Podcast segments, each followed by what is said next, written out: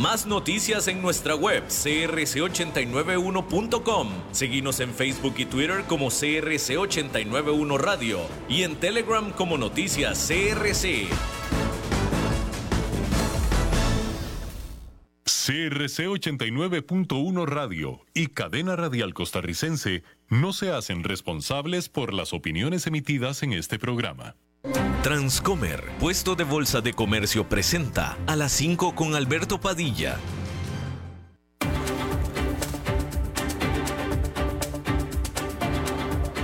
Inicia a las 5 con Alberto Padilla un programa diseñado con el objetivo de llevarte diariamente un tema de actualidad, acompañado siempre de reconocidos editorialistas, de lunes a viernes a las 5 de la tarde por CRC 89.1 Radio, a las 5 con Alberto Padilla.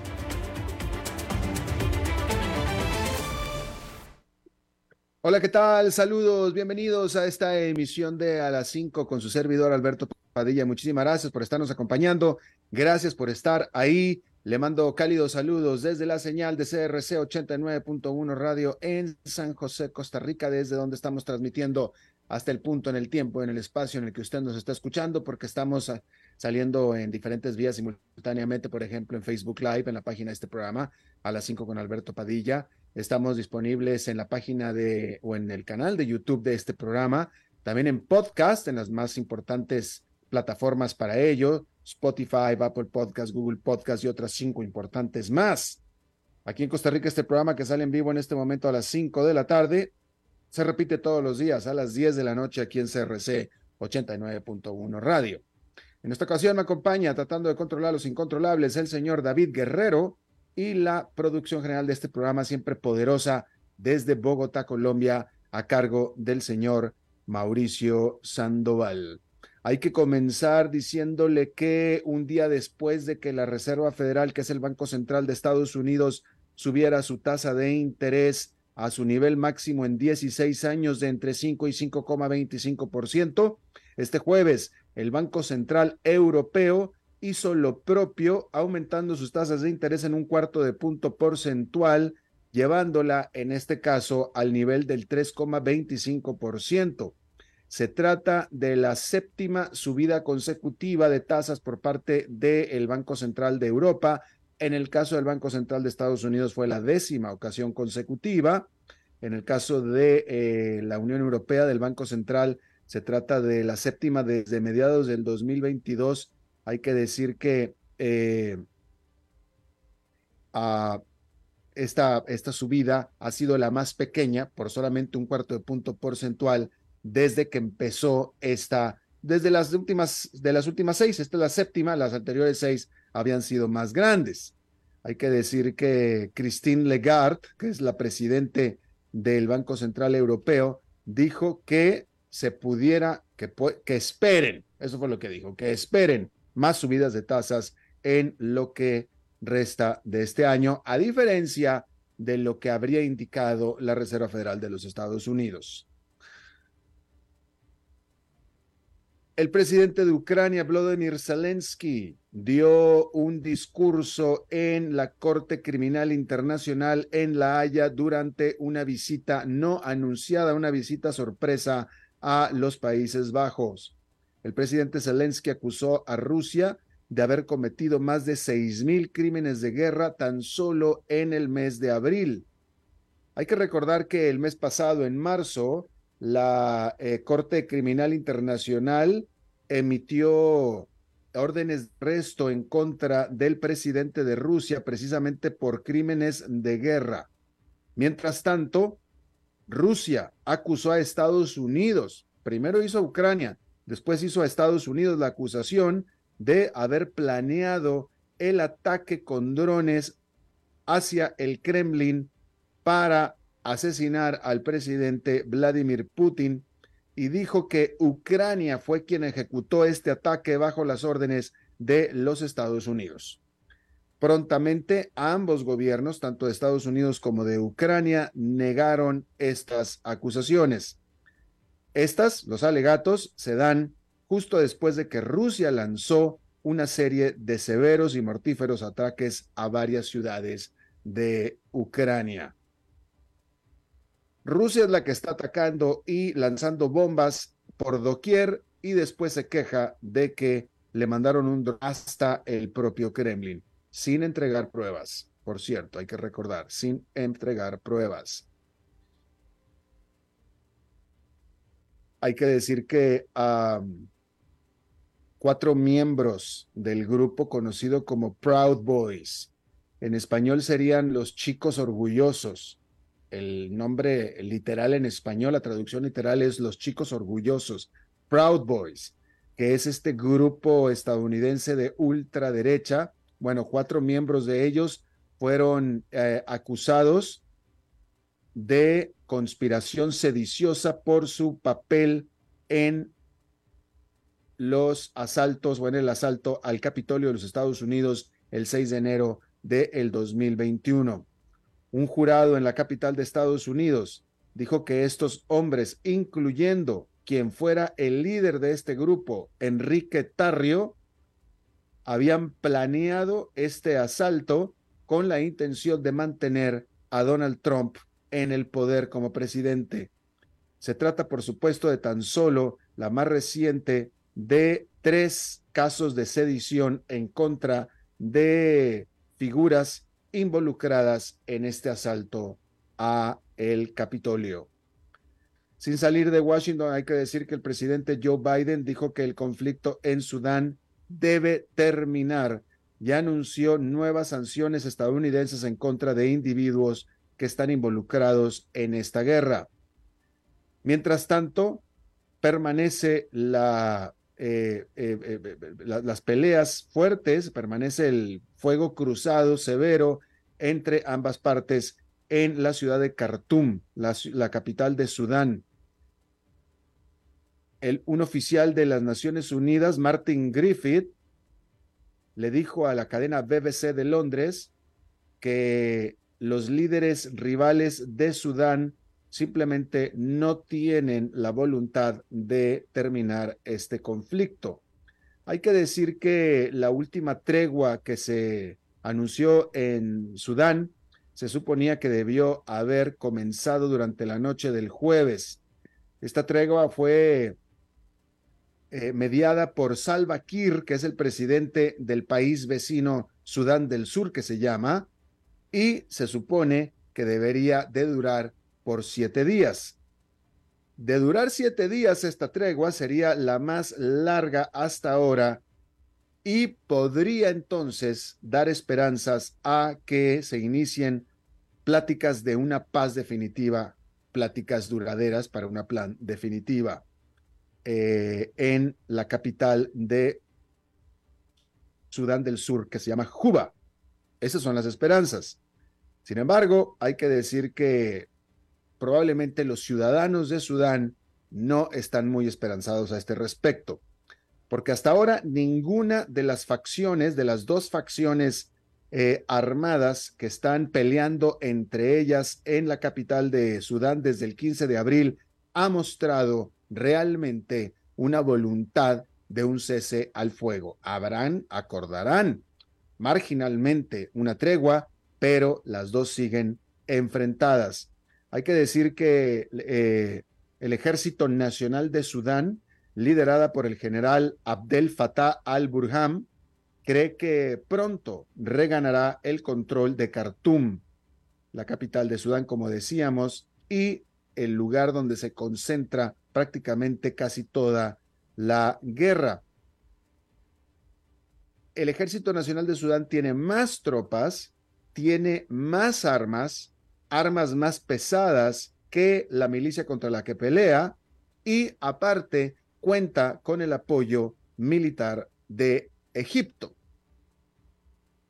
Mientras tanto, las fuerzas de soporte rápido, que son esta milicia paramilitar, que es liderada por este ex militar conocido como Gemdeti, Gemeti, Gemeti, quien era compañero y amigo del general Abdel Fattah al-Burham,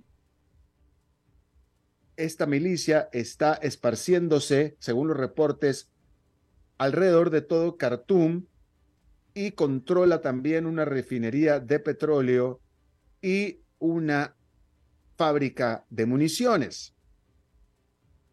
Aunque se supone y es ampliamente aceptado que efectivamente esta milicia es menos grande que el ejército de Sudán y está menos armada y es menos poderosa y menos potente, hay que decir que también se supone, se adelanta, que no se rendirá de manera fácil ni tampoco podrá vencérsele de manera muy fácil.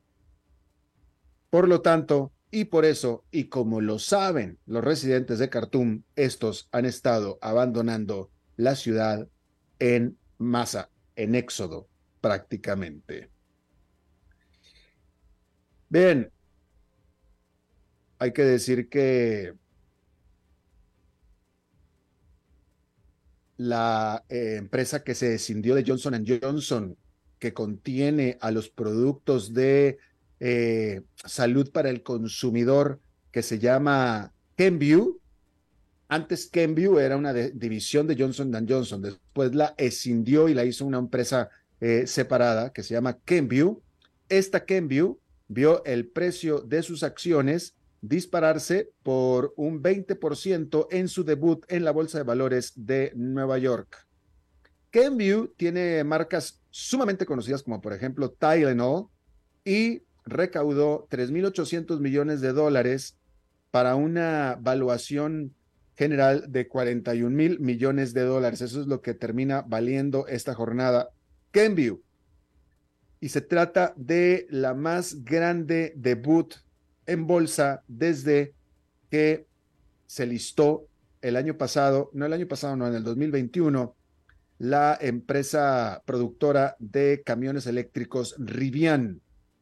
Hay que decir que Kenview es una decisión de Johnson Johnson, pero sin embargo Johnson Johnson se queda con 90% de las acciones de esta nueva empresa, aunque dijo Johnson Johnson que planea reducir su participación en el futuro. ¿Para qué? Pues para recaudar capital, precisamente para eso.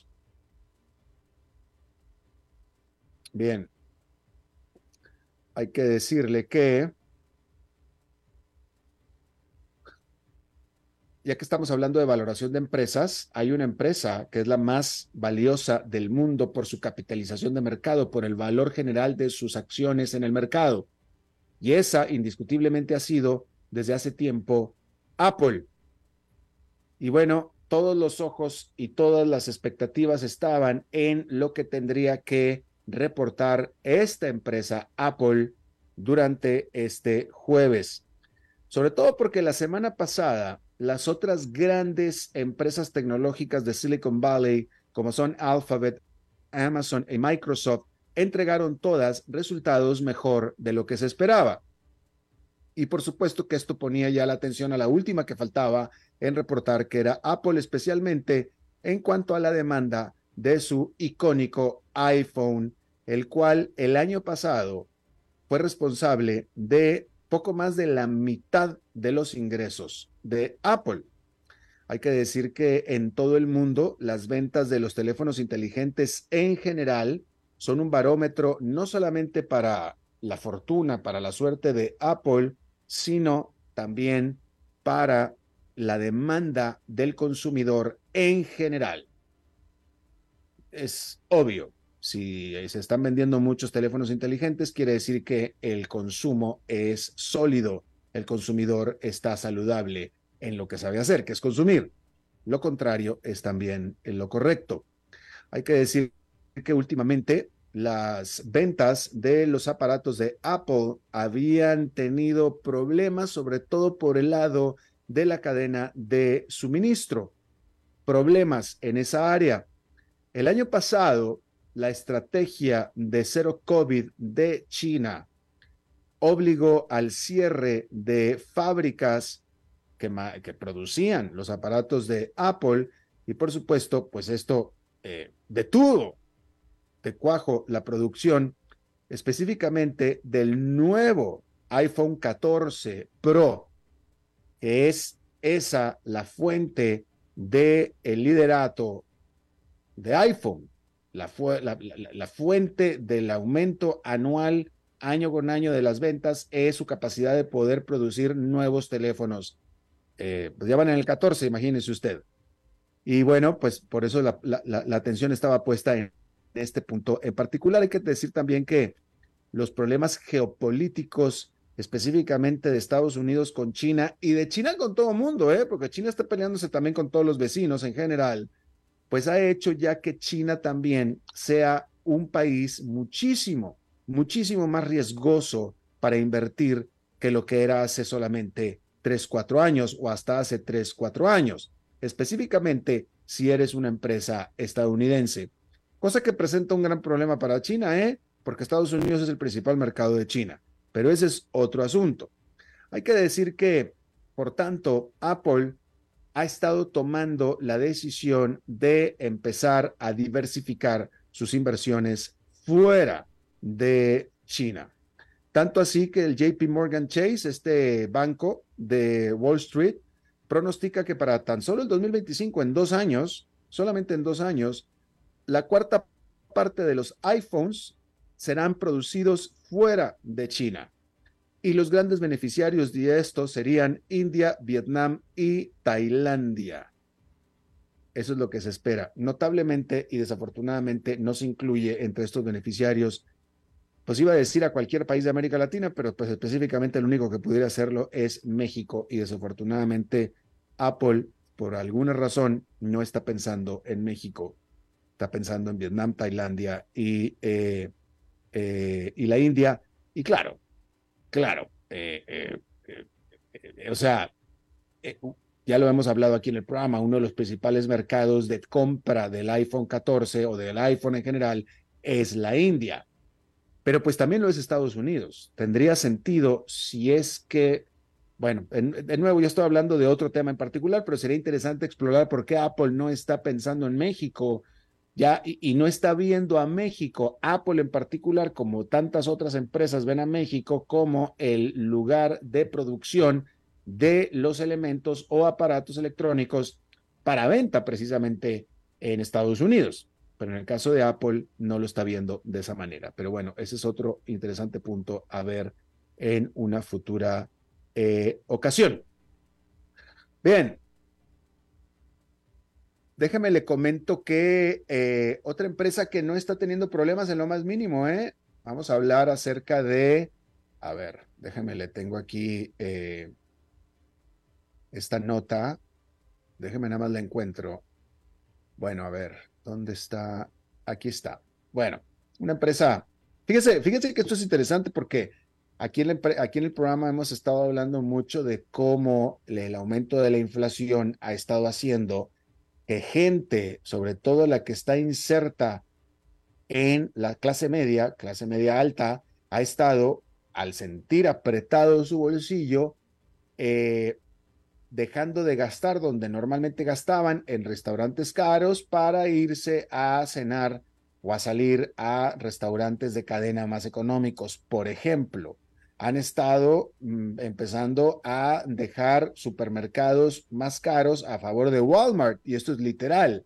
Esto es literal. Walmart ha eh, eh, anunciado aumento de sus ventas a costa de otro tipo de cadenas. Lo mismo para ropa y etcétera. Como la gente en diferentes estratos sociales han estado teniendo que bajar eh, pues de, de precio los productos, muchos productos de los que compra. Sí, pero esto es cierto hasta cierto público, hasta cierto nivel social. Yo dije muy específicamente clase media.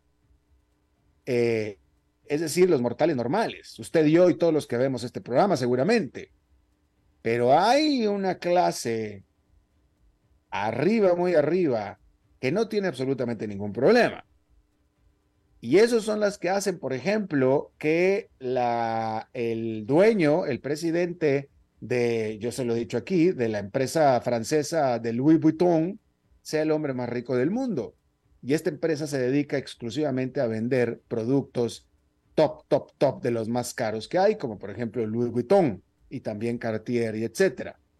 Bueno, vamos a hablar entonces de ese tipo de gente o incluso más arriba, que son los que pueden comprar un automóvil Ferrari.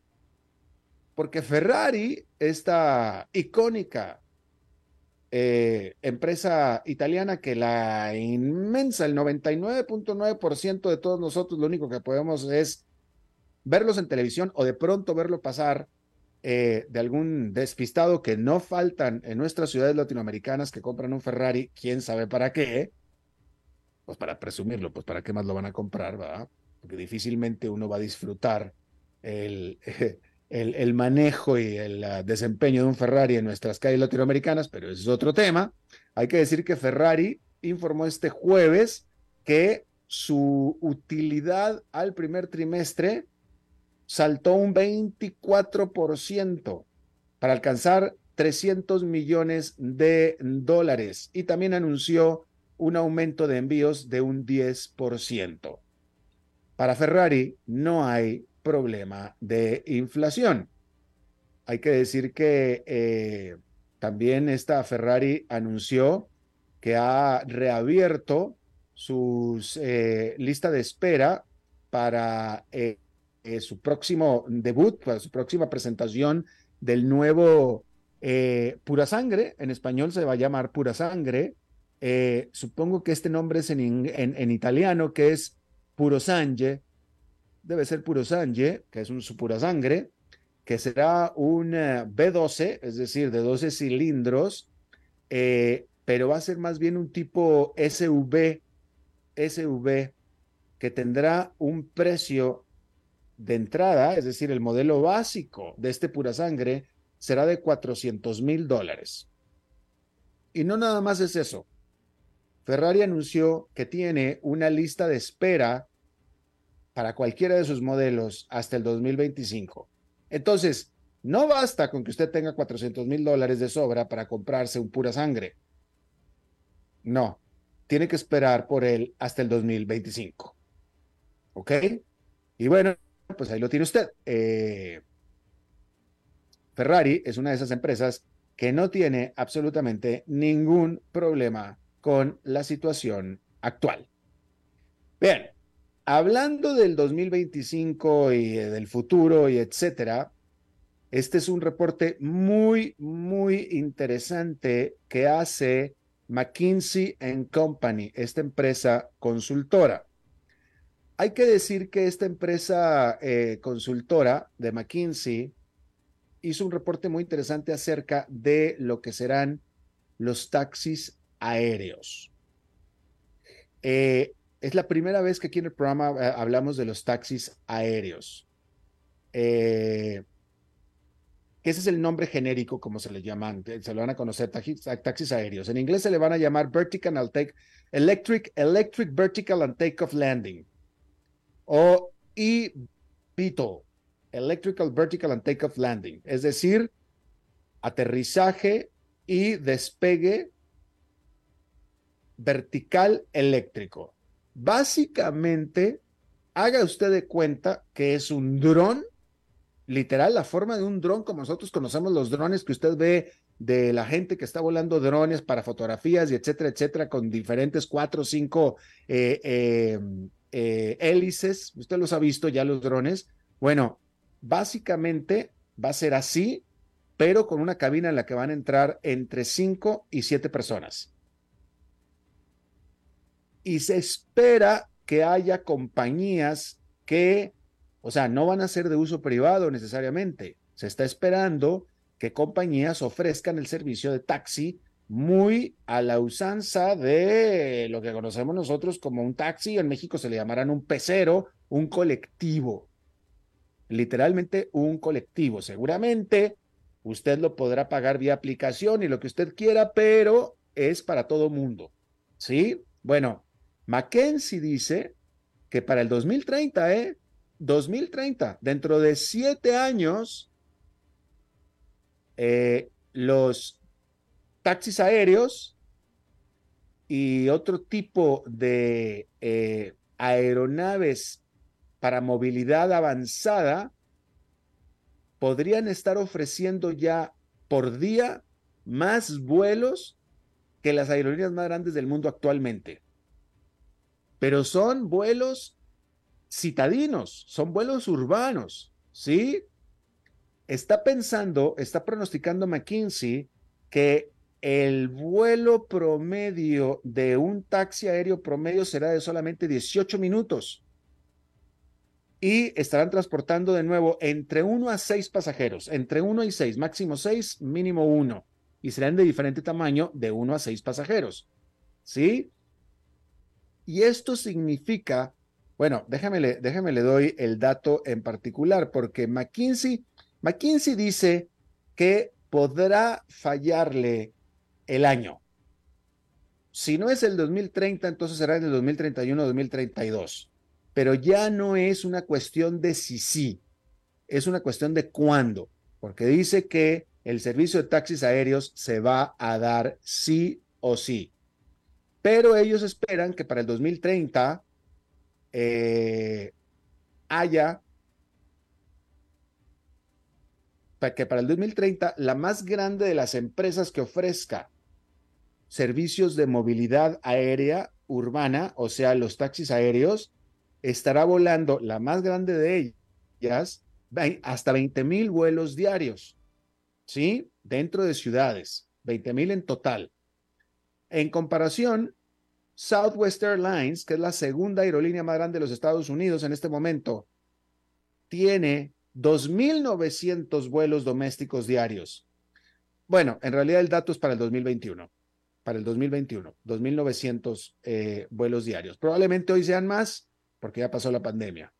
Pero de todos modos estamos hablando, fíjese usted la envergadura de lo que estamos hablando, ¿sí? 20 mil vuelos diarios, nada más la más grande de las empresas que operen este tipo de servicios. Entonces, esto trae el gran problema para las ciudades, para las grandes ciudades de dónde van a estar aterrizando este tipo de aparatos que en ah, en comportamiento, en desempeño, se parecerán mucho a los helicópteros, claramente, ¿sí? Pero serán mucho más eh, eh, frecuentes que los helicópteros, con una gran añadidura. Hay que recordar que estamos hablando que se trata de vehículos eléctricos, entonces serán silenciosos, no harán el ruido que hace un helicóptero, ¿sí? Probablemente en masa y en espacio ocupen el mismo, probablemente, tal vez un poco más, tal vez sean más anchos, pero tendrá un gran problema las ciudades sobre dónde los van a acomodar. McKinsey estima que una gran ciudad con gran densidad de población y rica, una ciudad rica, con gran densidad de población como sería Nueva York o Londres, necesitará entre 85 y 100 plataformas o lugares para el aterrizaje y despegue de estos aparatos. Eh, ciudades más medianas, no tan grandes como Londres o Nueva York, necesitarán entre 10 y 18 lugares en donde, eh, eh, entre, pero fíjese, estamos hablando 20 o 30 lugares con eh, perdóneme, de 85 a 100, con 20 a 30 espacios para cada uno, ¿sí? Eso es lo que dice Mackenzie. Porque una cosa es el lugar físico donde va a aterrizar el aparato y otra es cuántos alberga cada aparato. McKinsey dice que de estos 85 a 100 que necesitará Nueva York o Londres, cada uno tendrá que tener de 20 a 30 espacios. De eso es de lo que estamos hablando. Y las ciudades más medianas tendrán entre 16 y 18 lugares donde aterricen con 65 espacios más o menos cada uno, porque tiene menos densidad de población. Entonces, en teoría, hay más espacio disponible. Pero el punto es que Mackenzie dice que esto será mucho, muy frecuente. Obviamente, este em, informe no habla de las ciudades latinoamericanas, pero es cuestión de extrapolarlo. Es decir, eh, eh, hoy, en día, en ciudades, eh, en todas nuestras ciudades de Latinoamérica, se ven recurrentemente helicópteros privados, recurrentemente, ¿sí?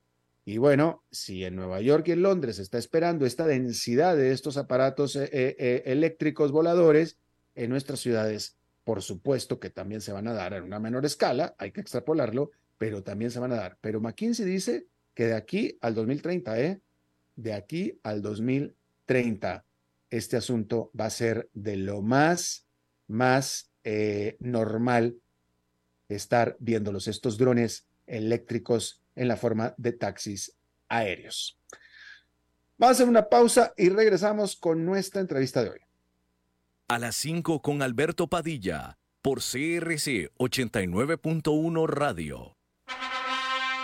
Estamos aquí reunidos para celebrar lo que será una unión, esperemos eterna, entre ustedes dos. Luisa, ¿tenés suficientes activos líquidos en tu portafolio de inversión? Sí, y lo tengo bien diversificado por nivel de riesgo. Jorge, ¿tenés ya listo tu fondo de emergencia? Eh, primero que todo, no. Y segundo, Luisa, ¿No se supone que este era el padre que nos iba a casar? Ay, no, amor. Eso todavía no. Este es un asesor de Transcomer. Y bueno, tenemos que hablar de tu falta de fondo de emergencia. Transcomer, puesto de bolsa de comercio. Construyamos juntos su futuro. Somos expertos en eso.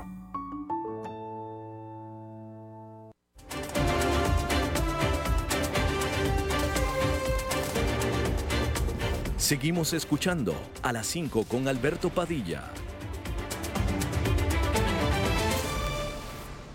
Bien, muchísimas gracias por continuar con nosotros. Hay que decir que eh, ahora literalmente le está tocando el turno a el siguiente, vamos a decirlo así, el siguiente banco que se le conoce como de mediano tamaño de Estados Unidos. Ahora es el PacWest, este banco de California, el que está, eh, pues está anunciando que está en negociaciones con algunos inversionistas y otro tipo de socios potenciales para discutir opciones alternativas, las cuales pueden incluir desde la venta hasta la recaudación de nuevo capital.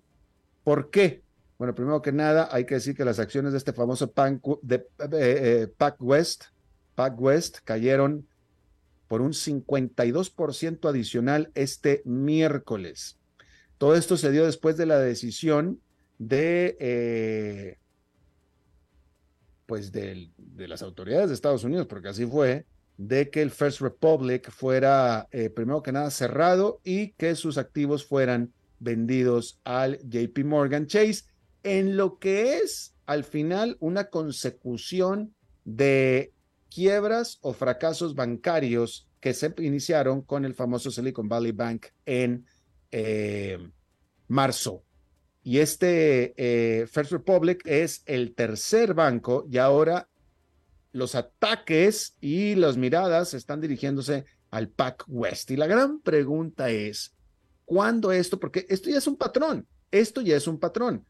Muere uno de los bancos y, y se van contra el otro. Y eso es lo que está pareciendo que es un patrón.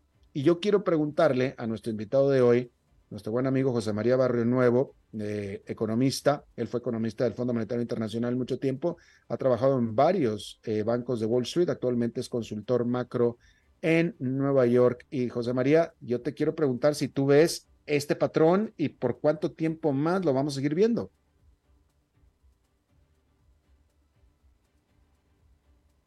El invitado, ah, ¿qué está pasando? No, no tenemos a, eh, a ver, David, háblame, dime. Ah, no tenemos a, a ver, ok, vamos a ver, pensé, eso no lo sabía yo. Bueno, entonces vamos a tratar de eh, corregir esto. Bien, entonces en lo que se conecta nuestro invitado, eh, eh, vamos a tratar de hablar con él. A ver, parece que ya está. José María, ¿me escuchas? Hola José María, ¿me escuchas?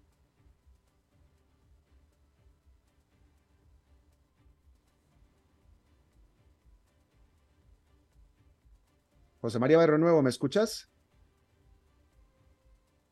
No, no está José María. Eh,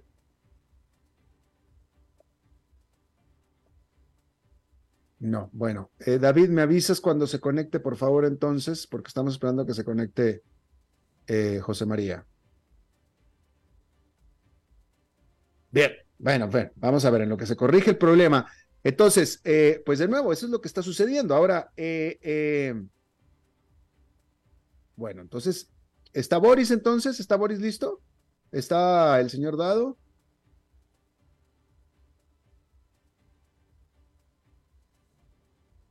Ok, ¿el señor Dado está o no está?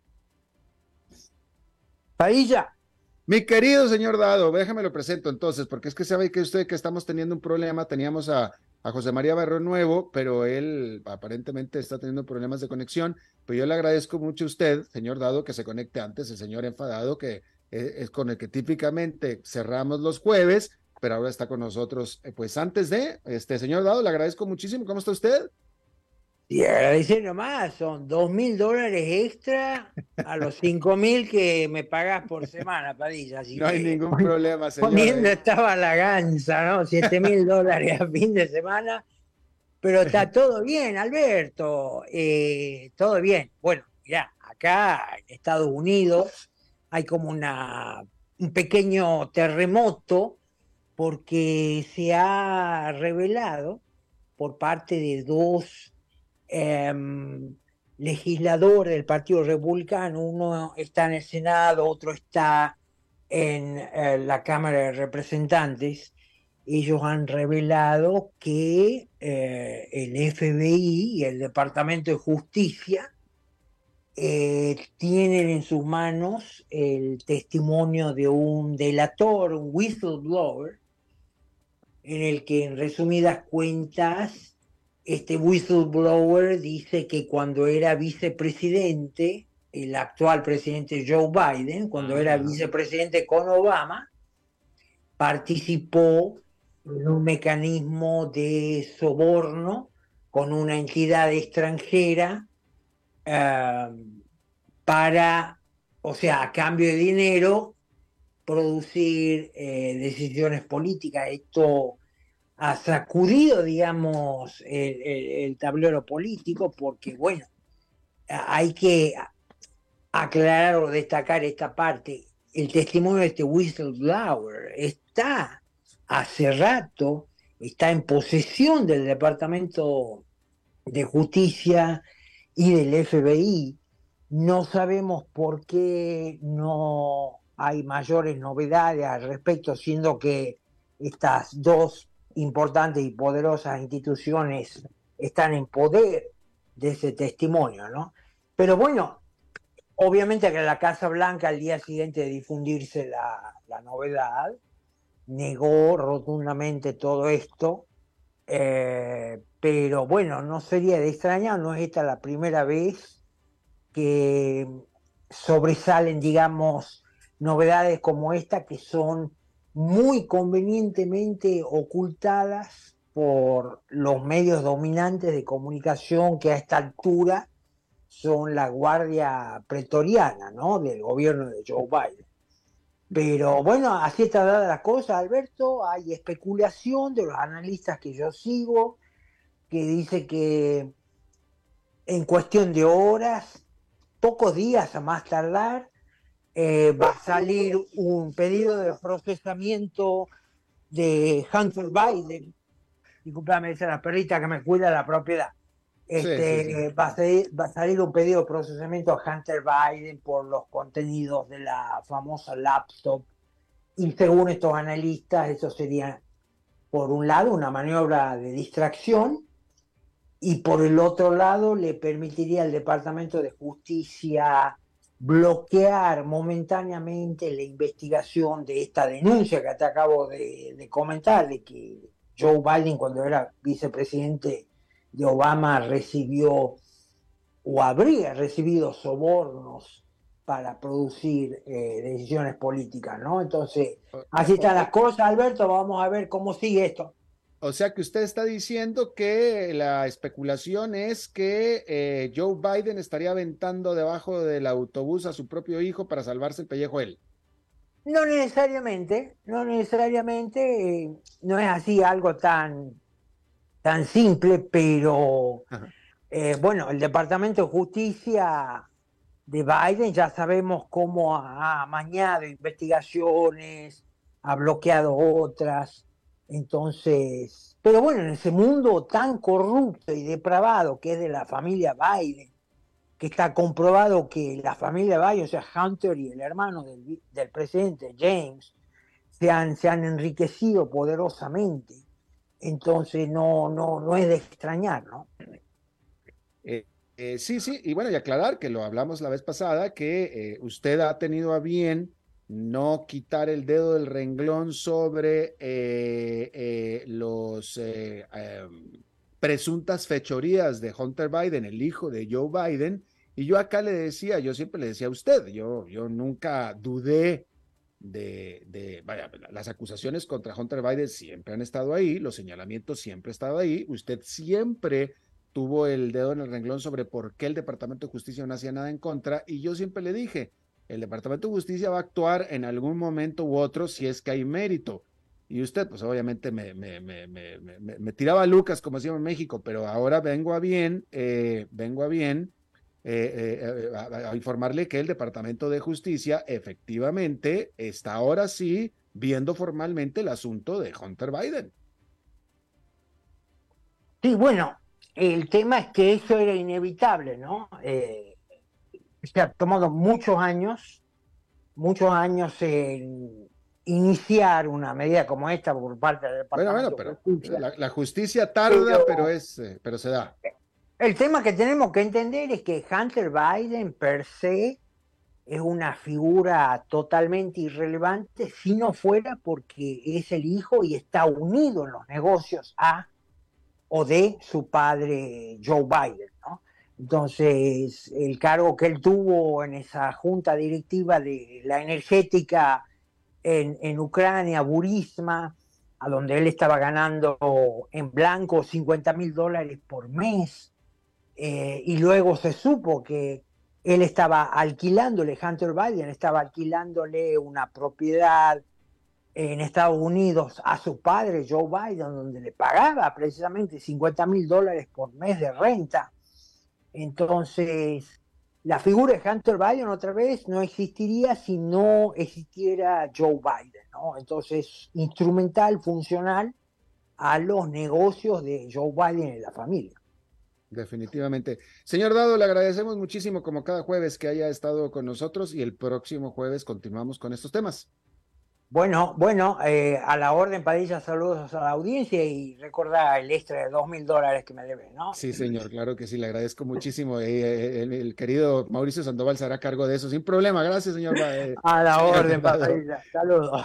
Bien, vámonos directo ahora sí con José María Barro Nuevo para hablar acerca de la última ficha del dominó bancario que ha caído en los Estados Unidos, que es, vaya, o la que se está esperando que vaya a caer, que es el PacWest, después de lo que ha sucedido ya con otros cuatro bancos en poco más de un mes. José María Barro Nuevo, ¿cómo estás? Saludos.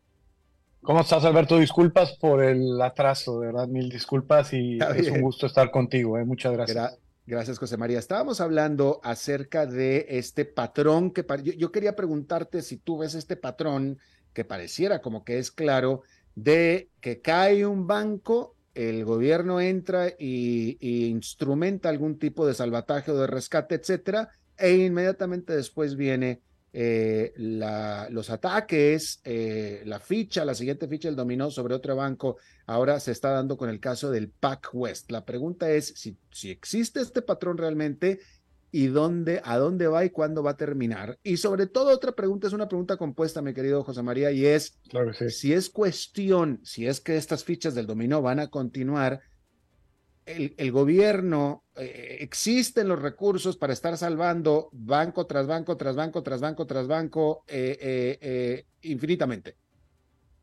Sí, bueno, evidentemente no.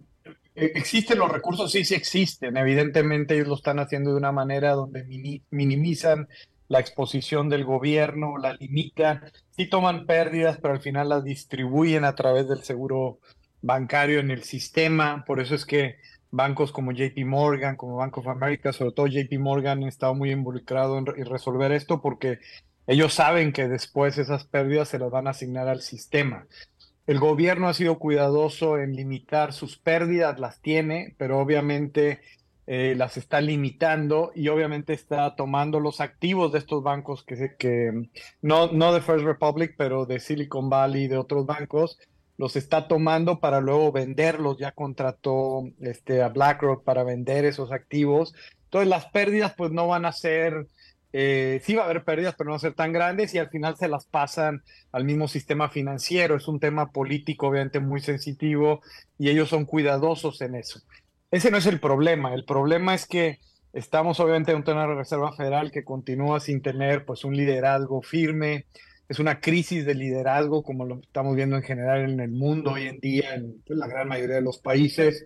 Este, y eso es lo preocupante, ¿no? La crisis de liderazgo, lamentablemente, pues el señor Powell, como lo hemos hablado antes, pues no, no provee ese liderazgo porque no tiene tampoco el conocimiento al nivel, obviamente, que requiere un presidente de la Reserva Federal trabaja muy duro, obviamente, en formar un consenso, etcétera, pero tiene este sistema que ya lo hemos platicado antes, que es de que él hace todo ex ¿no? Él va siempre corriendo de atrás y viendo hacia atrás. Entonces, pues si la inflación sube, bueno, pues va a seguir subiendo la tasa. Y en ese sentido, pues ese no es el valor de un banco central y eso es lo que es lo más preocupante. Así que lo más preocupante es que aún no tenemos resueltos los problemas graves de la economía en el campo de, de las crisis bancaria y de todos estos bancos afectados. No tenemos nada resuelto porque lo único que hacen es que van atendiendo al siguiente paciente que cae y lo que tienen que hacer es obviamente un plan general de reestructuración y rescate del sistema financiero. Ellos lo que hicieron es, pues, lo facilito que es todos esos activos que ustedes hoy en día tienen pérdidas, que son bonos del, al final del día son bonos del tesoro, que es una parte del tipo de activos que siempre maneja y compra el Banco, el Banco Central de Estados Unidos, la Reserva Federal.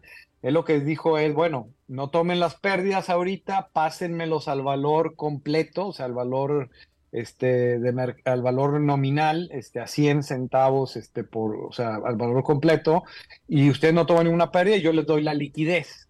El problema de eso es que todo el mundo sabe que, bueno, en un año te los vas a regresar y ahí sí tienen que tomar la pérdida. Entonces, obviamente esto lo hacen para darles tiempo de reestructurarse, pero como no hay liderazgo, no hay un proceso de que, oigan, tenemos que todos ustedes, tenemos que irnos ya este, resolviendo este problema, cómo lo vamos a arreglar, en lugar de que, bueno, pues cruza los dedos y ojalá que en un año las tasas de interés estén tan abajo que ya recuperamos todas esas pérdidas. Las pérdidas vienen porque los precios de estos bonos del tesoro cayeron, que es obviamente la implicación de que las tasas de interés están subiendo, y ellos compraron muy arriba, imagínate, compraron por decirte a, este, a 99, y ahorita ya van en no sé, 93 por decirte algo, entonces pues estás tomando esa pérdida de 6 centavos, que en las posiciones tan grandes que tienen, pues evidentemente se va haciendo una pérdida muy importante, tus activos caen y tú tienes tus pasivos que no cambian, entonces tu capital está cayendo, entonces ¿qué tienes que hacer? Pues tengo que ir a buscar más capital, tengo que ir a reestructurar, tengo que ver a ver qué, cómo resuelvo este problema. En lugar de resolverlo, lo que están haciendo es, bueno, pues vamos a cruzar los dedos y que en un año esto se arregle, pero pues nadie los va a esperar. Lo que estás viendo tú es que tú necesitas ir resolviendo esto, con lo cual, pues es como las crisis que siempre hemos visto en países, lamentablemente, países latinoamericanos, crisis bancarias, que obviamente aquí nada más es que es, en, un, es como en, en, slow motion, ¿no? En, un movimiento muy, cámara lenta, ¿no? Muy cámara lenta pero el problema sigue siendo igual. Tengo que ver cuál va a ser el plan de reestructuración del sistema. Tengo que decirle a todo el mundo este, que cuáles son eh, ya saben cuáles son los bancos afectados. Tengo que reconocer, bueno, estos son afectados y así es como les voy a ayudar. Así es como se van a reestructurar. Van a tener que fusionarse, van a tener que hacer diferentes tipos de cosas. Y en lugar de hacer eso, como tú dices, este, se esperan a ver al siguiente que cae, ¿no? Que entra ya de emergencias, pues prácticamente el paciente entra ahí muriéndose pues y ahí es donde intervienen. Pero eso no arregla nada, esto es nada más llegar después del hecho. Eh, precisamente, José María, entonces yo, yo, perdóname, pero te estoy invocando a que seas un poco de brujo, que lo eres, este, mm. porque, ok, ahora sigue Paco. Estamos lo, va a tomar como cumplido, ¿eh? este, exactamente, pero, está, o sea, primero que nada, estamos de acuerdo en que Paco este es el siguiente, ¿verdad?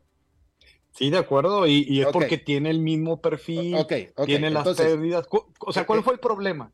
Que manejaron muy responsablemente su cartera de inversión. ¿Por qué? pero, ah, eh, antes de eso, discúlpame que te interrumpa. Entonces, eh, ya, va, primero ya fue el Silicon Valley Bank, eh, fueron, no, ya no me acuerdo los otros nombres, el último fue el First Republican, el PacWest es el siguiente que va a ser el cuarto o el quinto, por lo tanto podemos esperar que siga otro y otro y otro. Entonces la pregunta es, ¿cuánto tiempo más, cuántos bancos más, cómo va a terminar esta situación? Porque son son varias decenas de bancos similares como el PacWest y como el Silicon Valley Bank, etcétera.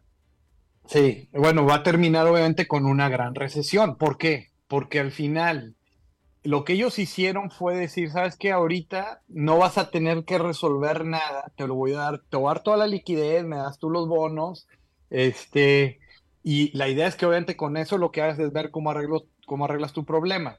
Al final lo único que está pasando es que como les diste toda la liquidez, ellos no hacen nada. El crédito obviamente no se contrae mucho todavía, eh, que es lo que te lleva a tener una recesión, sobre todo si se contrae brutalmente, pues una recesión muy profunda. Este, y, obviamente al no hacer nada, pues no resuelve nada y parece que todo más o menos va bien. Y la economía sí se está desacelerando, pero muy lentamente. Ahora, ¿cuál es la implicación?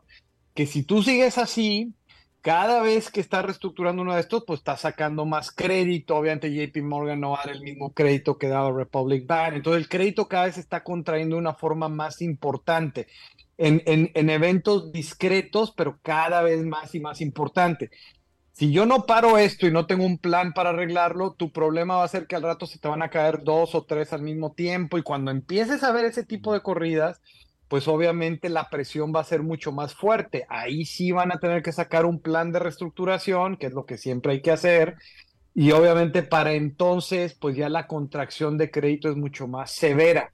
¿Cuál es el caso y cuál es la implicación? Bueno, no hay nada que te lleve a una recesión más profunda que tener una gran contracción de crédito. El sistema financiero y el crédito, el crédito es como la sangre de la economía. O sea, si se te empieza a ir, eh, se te va a venir para abajo el paciente muy rápido. Entonces, ¿qué quiere decir esto en términos prácticos? Pues voy a tener una recesión muy profunda. Estás hablando de que todo el mundo cree que, bueno, se desacelera poquito. No, va a tener una recesión de menos 3, menos 5%, que eso es muy fuerte para una economía del tamaño de Estados Unidos. Eso implica un gran, grandes niveles de desempleos y obviamente eh, tiene implicaciones políticas porque el próximo año, pues, eh, en ese escenario, pues evidentemente a los demócratas les va a ir muy mal. Claro. José María, eh, la última vez que hablamos tú y yo, que fue hace poquito tiempo, eh, claro, eh, hace un mes habremos hablado, un mes y medio no más que eso, la situación es diferente ahora, pero tú hasta hace un mes, mes y medio hablabas de una, estabas con el consenso de los demás economistas de una recesión suave. Ya cambiaste ese tono, ya no estás esperando una recesión suave. Em, sí, bueno, evidentemente si siguen así, que, ¿cuál es el problema más grave? Que todo lo hacen corriendo de atrás y viendo hacia atrás. O sea, el, viste, subieron la tasa de interés y en lugar de decir, bueno, con eso ya la inflación va a bajar, no, ellos dicen, bueno, y si la inflación sigue subiendo, yo sigo subiendo la tasa. siempre vas siendo dependiente de los datos, viendo hacia atrás. Eso no tiene valor en política monetaria. El valor de un banco central es proveer dirección. Ellos tienen que ver hacia adelante. Obviamente no les gusta porque tienes que ser muy bueno, como era Greenspan, como era Ben Bernanke. Y esto es muy facilito, eso de que yo voy de atrás siempre, pero ¿cuál es la implicación? Que el daño cada vez está siendo más grave y la situación se hace más, más profunda Aquí, aquí hay que saber cuál es el tamaño del agujero, cuál es el tamaño del problema. Ese es el punto de partida en cualquier crisis. Bueno, pues el tamaño del problema es brutal porque estás hablando de que tienes alrededor de 200 bancos regionales que tienen pérdidas que son entre el 30 y 50% de su capital. Eso es brutal, o sea, eso no es poquito, eso es un montón. Si todos esos caen o si todos esos se reestructuran o se fusionan, pues el crédito se va a contraer bastante fuerte y la recesión pues sí va a ser más profunda. Obviamente, entre más continúe esto, pues más profunda va a ser, pero mi sentido al final, estoy de acuerdo contigo que uno pues siempre quiere tratar de ver pues un poquito la parte más, pues de una, una visión tal vez un poco más optimista, pero la realidad es que yo sí he sido muy negativo consistentemente con lo mal que siempre y consistentemente maneja este Banco Central, la política monetaria, la reestructuración de los bancos, las intervenciones, porque sí es su responsabilidad. Ellos no es sorprendente que subes tanto la tasa de interés y el valor de tus, de tus posiciones líquidas pues cae, o sea, eso no te tiene que sorprender, pero evidentemente a ellos les sorprendió la magnitud y, y es fecha que siguen sin hacer nada más que, bueno, te doy la liquidez y a ver qué pasa después. Ojalá ya para entonces yo baje ya las tasas de interés, porque si bajan al nivel que estaban antes, pues ya no hay pérdida, entonces ya no hay que hacer nada. Eso no es lo que se hace en términos de una crisis, porque entonces está sujeto a que es más por chance y por, por fortuna que puede estar bien, y eso obviamente nunca termina bien, porque al final el mercado es el que no lo va a esperar. El inversionista no va a ver, a ver si de casualidad le pegaron en algo, cuando además ni siquiera le pegan en nada de la inflación ni de dónde va a estar. Pues todo eso obviamente lo que te dice es que siempre van muy atrás y cuando eso pasa, invariablemente, pues las crisis tienden a profundizarse. La profundización de una crisis bancaria implica siempre una contracción muy fuerte de crédito, lo cual intensifica la recesión. Entonces ese es el riesgo. Y, y, obviamente continúa y no soy optimista de que vayan a cambiar porque cada oportunidad que tienen no resuelve nada. O sea, el, el, digamos, el approach o el método que estás viendo es puramente político. Y está bien que Biden haga eso, pero no el Banco Central. O sea, Biden está bien claro. que él dice, bueno, pero ahora sí ya, y pues siempre se equivoca todas las veces porque es lo que le están diciendo, pero el Banco Central sí tiene una responsabilidad de resolver el problema y lo está haciendo. No, no lo está haciendo. Y obviamente ahí donde ves que la presión va a intensificarse. ¿Y cuántos bancos tengo que pueden ser vulnerables? Por lo menos 200. Y en el proceso de contracción de crédito, pues se van afectando otros que antes estaban bien. Ese es tu problema. Que unos que hoy en día están bien, al rato ya no van a estar bien. Por eso es que es difícil ver la intensidad de la recesión, pero invariablemente contracción de crédito es igual a recesión y, y profunda si la contracción es profunda. Claro. Bien, José María Barrio Nuevo, economista, eh, doctor en economía de la Universidad de Chicago, quien fuera economista mucho tiempo de Fondo Monetario Internacional, trabajó en varios bancos de Wall Street, actualmente consultor independiente macro. Te agradezco muchísimo, como siempre, que has charlado con nosotros, José María. Con mucho gusto, gusto en saludarte, Alberto. Gusto de estar con ustedes. Gracias. Hasta la próxima, hasta la próxima. Bien, eso es todo lo que tenemos por esta emisión de A las 5 con su servidor Alberto Padilla. Muchísimas gracias por habernos acompañado. Espero que termine su día en buena nota, en buen tono y nosotros nos reencontramos en 23, en 23 horas. Que la pase muy bien. A las 5 con Alberto Padilla fue traído a ustedes por Transcomer, puesto de bolsa de comercio. Construyamos juntos su futuro. Somos expertos en eso.